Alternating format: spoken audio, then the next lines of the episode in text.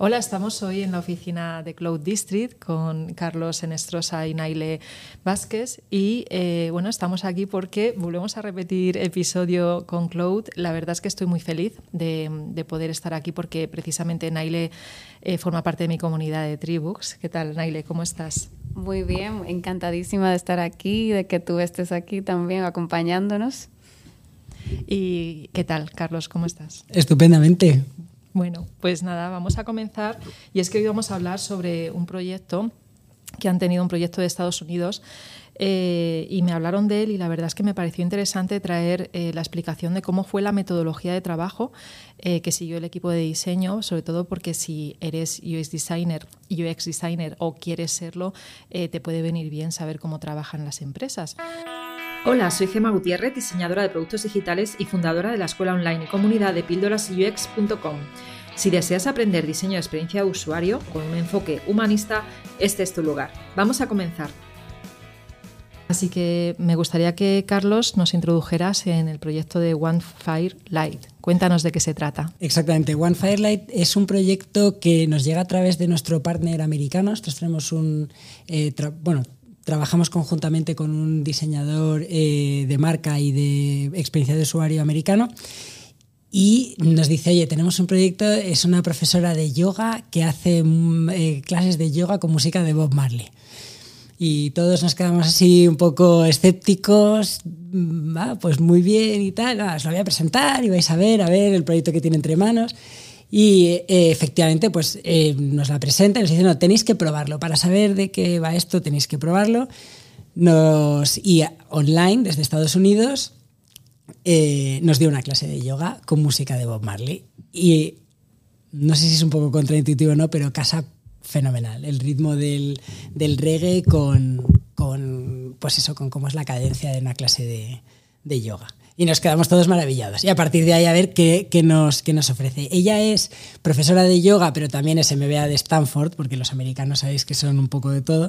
Y ella y su hija habían conseguido inversión para llevar a cabo el proyecto. ¿no? Eh, la idea era trasladar la, entre comillas, la magia de estas clases de, de yoga con música de Bob Marley a eh, una plataforma digital un poco impulsadas por la pandemia y todo el, ejercicio que había estado la gente haciendo, haciendo en casa y todo este tipo de cosas. Eh, total, que se pusieron en marcha, contactaron con, con Kurt Middleton, este, este socio nuestro, y eh, pasaron a... Con esta idea, ya está. Desde aquí, ¿qué podemos construir con vosotros desde, desde cero? la plataforma ya está terminada, pero no se puede acceder desde España, solamente eh, es accesible desde, desde Estados Unidos. Sí, esto, y esto fue una pena porque de hecho tú al principio no me lo dijiste, yo fui a acceder porque yo dije voy a entrar a ver si tienen una free trial o me puedo apuntar un mes y no había manera. Y luego fue cuando me dijiste que o vives en Estados Unidos o no te puedes apuntar, ¿no? Exacto, se puede ver la página corporativa eh, y os podemos pasar capturas de pantalla y lo que queráis para, para ver cómo es por dentro, pero no se puede, no se puede acceder. Bueno, lo que haremos entonces es que me pasáis alguna, algún diseño, ¿vale? De, cómo es por dentro y lo pongo en el artículo relacionado, ¿te parece? Estupendo, fenomenal.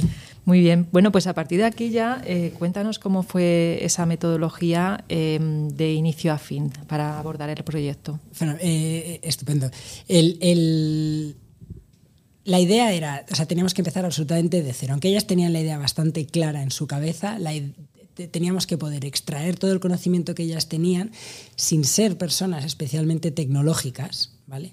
Eh, y darle una forma que respetara esa idea original, pero que a la vez fuera pues, un producto que a la gente le interese, le interese utilizar.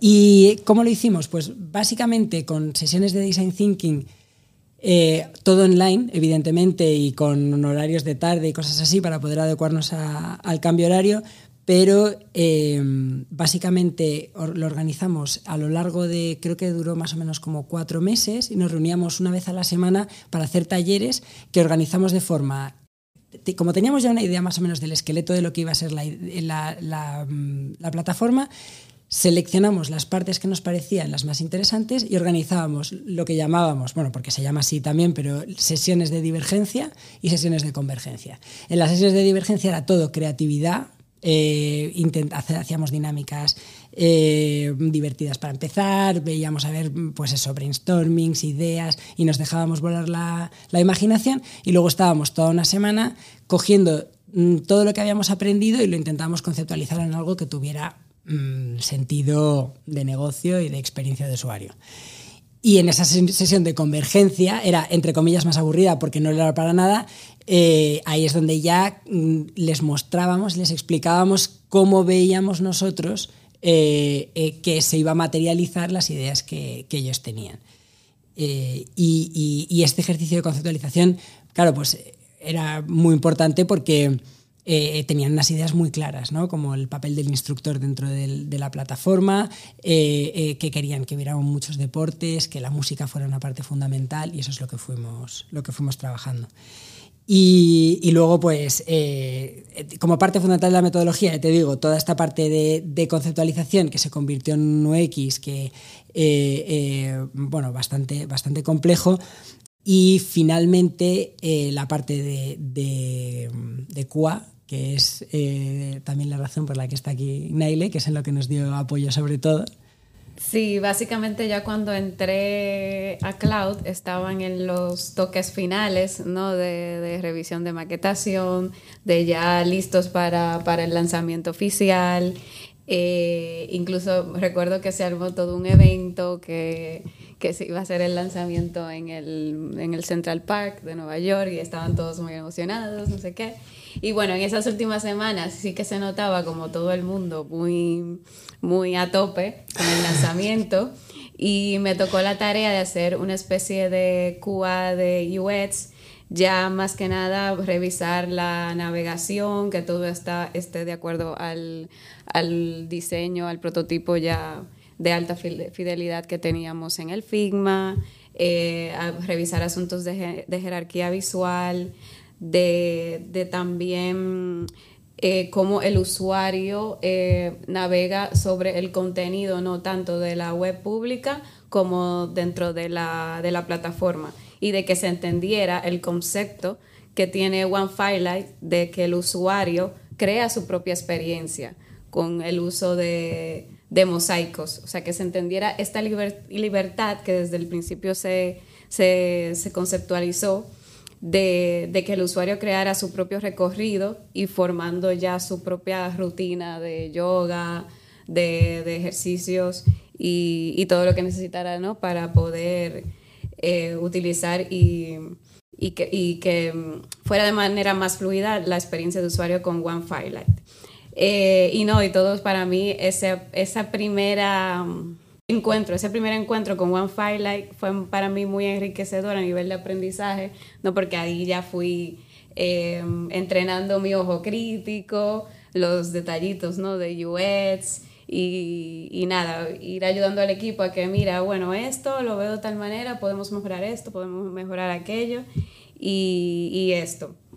Entonces, eh, otra cosa que me gusta de One Firelight es que nos da la oportunidad de de generar esa innovación que Cloud también se enfoca, o sea, nos da la oportunidad de a través de su proyecto evolutivo, como de seguir investigando, eh, tenemos también la libertad, la libertad que desde el principio nos acompañó como, como equipo, también, o sea, tanto acompañó al usuario como nos acompañó a nosotros de seguir investigando para innovar sobre el producto y, comparar cómo lo hacen los otros competidores, pero a manera ¿no? de, aprendizaje y poder mm. enriqueciendo esa innovación. Sí, o sea, lo que está diciendo Nail es una parte fundamental del, del producto y una de las cosas más raras que quizá viniera de trabajar con un equipo americano y era que cuando te llega un proyecto normalmente, viene con un objetivo, ¿no? Y es en plan, pues te llega un e-commerce y te dicen,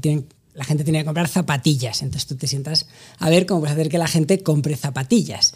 Eh, y por descontado que lo intentas hacer de la forma más ética posible, ¿no? O sea, dices, bueno, pues cómo podemos hacerlo de tal manera que eh, pues sea una experiencia limpia y transparente para el usuario para que pueda conseguir el objetivo que tiene, que es comprar esas zapatillas. En este caso, la idea es, nosotros queremos mostrar estos vídeos de, deportes para que la gente haga deporte, pero la, consigna máxima es que el usuario tenga toda la libertad posible. Y, ante cualquier disyuntiva que se planteaba era, oye, ¿qué hacemos con esto y con esto? No, lo que dé más libertad para el usuario. Entonces al final, claro, de repente te empiezas a replantearte de alguna manera eh, eh, cómo tienes que hacer las cosas porque dices, ¿cómo puedo yo eh, no guiar al usuario, ¿no? ¿Cómo puedo yo no, no, sino dejarle este espacio de total libertad para que, para que juegue? Lo que ha mencionado Naile de los mosaicos es una parte fundamental, es esto de, eh, hay unos vídeos muy cortitos y el propio usuario se los puede montar. Eh, yo me pongo esta mm, iniciación, este mm, ejercicio y este descanso para el final y con esto me, formo yo mi propia clase de, de yoga, ¿no? Y ese es el, eh, uno de los, de, los grandes, de los grandes retos, ¿no? Y, esa voluntad constante de las, de las clientas de decirnos, no, no, no, eso, libertad y, olvidaros de, de, intentar convencer, que ya sabemos que el producto va a convencer por, por sí mismo. ¿no? Pues esto es muy interesante. Em, al final la metodología, por lo que has contado, fue primero sesiones de facilitación con Design Thinking, donde hacéis esa divergencia para sacar ideas, ¿no? Luego ya eh, pasasteis por la parte de, desarrollo de la solución, que en realidad ya existía esa solución, pero lo que había que hacer era mejorarla y tener esa experiencia de usuario donde tuvieran más libertad. Y luego ya pues pasasteis por la fase de maquetación, programación, QA y lanzamiento. Y, y volviendo a los retos que decías que uno de los retos fue precisamente eso que os pedía el stakeholder principal de, que el usuario tuviera libertad, eh, ¿a qué otros retos os enfrentasteis? Mm. tenían muy, muy claro que querían ser muy fieles al espíritu de la música de Bob Marley. Y eso ya es un retazo. Eh, entonces, ¿qué es lo que, ¿cómo nos aproximamos al tema? Pues, en primer lugar, eh, esto también vino de ellas, la idea de naturaleza, la idea del Caribe. entonces, em, para ello tuvimos que salir de la oficina, eh, salir de nuestros despachos o nuestras casas y empezar a, andar un poco por la calle para intentar inspirarnos y conseguir ese, tono. ¿no? ¿Cómo lo hicimos? Pues básicamente eh, la idea es en, UX o en, digital normalmente estamos atados al grid, ¿no? a, una cuadrícula, una parrilla, que es lo que nos marca cómo tenemos que hacer todo el, trabajo. ¿Cómo rompemos con eso para transmitir esta idea de naturaleza, de fluidez, sin tampoco, eh, ¿cómo decirlo? Pues animaciones un poco redundantes o estas cosas que se vuelven un poco molestas. Entonces, eh, básicamente lo que, lo que intentamos eh, y cómo transmitir esta idea del ritmo. Al final, la conclusión a la que llegamos es, vale, vamos a jugar con la cadencia, la cadencia de los elementos, la cadencia de lo que vamos encontrando, que tenga eh, como si fuera un ritmo que va cambiando, ¿no? Entonces tenemos elementos más grandes, más pequeños, en filas, eh, que van con curvas que te llevan de un lado al otro, sin perder la utilidad y, la presencia donde se encuentra el propio usuario y llevándole a a un lugar que verdaderamente sea como atravesar, pues eso, como una selva tropical o como, o como una canción de, de Bob Marley. Bueno, yo creo que aquí ya cualquiera que nos esté escuchando o que te esté escuchando estará deseando verlo. Así que tan solo tenéis que entrar en píldorasux.com barra y ponéis el número del episodio, que ahora mismo no sé cuál va a ser, así que como lo entrar en el título lo ponéis. Y, y, aquí ya llega pues mi última pregunta, que es saber pues cuántas personas implicaste en este proyecto. Eh, en total, lo hemos contado hoy, 21 eh, personas eh, han participado en el proyecto, bueno, mínimo 21 sin contar con toda la parte del cliente.